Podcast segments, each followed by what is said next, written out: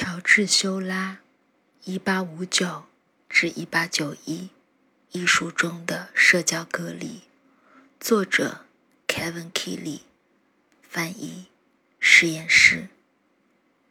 第二次醒来，数字手表显示凌晨四时十一分。欧洲新闻电视台静音，在屏幕上显示着不同的国家与相应的统计数字。窗外，哥特式的树木，忧郁的静屋，苹果手机与两本散落的书籍。十九世纪法国艺术家与当生命陷落时，佩马丘卓，修拉的。大丸岛的星期天下午，可能违反了保持两米社交距离的规定。画中形象完美的父母命令自己的小孩，很明显要举止得当，一如那些刚从风尘中解放、像鸭子一样在当地公园里蹒跚而行的人。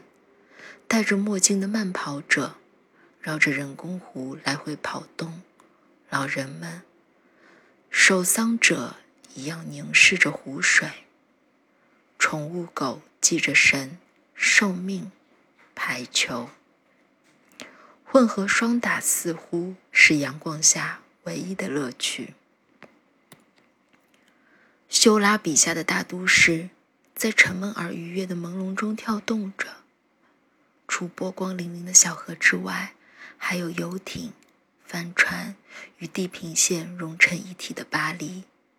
但是，是那些帽子、阳伞以及梦幻的轻松气氛，让我决定拿起红色马克笔，在两名骑兵、吹长号的怪人、争吵的男人与偷窥家庭野餐聚会的抽大烟者之间画出两米。星球 C 十九会是一部关于滥杀无辜的隐形病毒，情节有点弱。且枯燥无味的星际迷航系列，这就是生活，吉姆。它不是我们想象中的那样，这么快就中了，史波克先生。我故意用很多两米来摧毁修拉的精美绘画。秋卓。就亲近恐惧与当下这一刻是最好的老师提出佛学智慧，然后水壶开了，发出病态的音乐。瑜伽有机助眠茶包装的标签上写着：“耐心会有回报的。”那些有吃有喝却仍旧不满的健康隔离者，从来都不是英雄，前线工作者才是英雄。当地免费报纸这样宣称。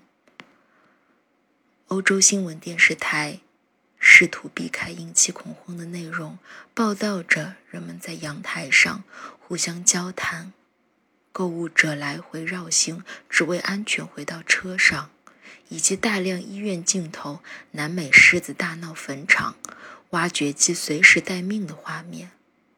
喝茶吧，不要抹脸。多年后。孩子们可能会在操场上高唱：“叮叮当，叮叮当，新冠来了，咳呀咳，吐呀吐，我们都要倒。还要多久？各大药店就会开始销售抗新冠口服液与升级版抗新冠口服液。不要再开电动汽车时服药，或者可能学校已不复存在，一如曾经的山顶洞人。”做衣物用的动物皮毛、碎石用具与骨质真气。有人在半夜发了条带笑脸表情的信息：“如果你听到一只手在水池里清洗的声音，那么你就不是安全的。”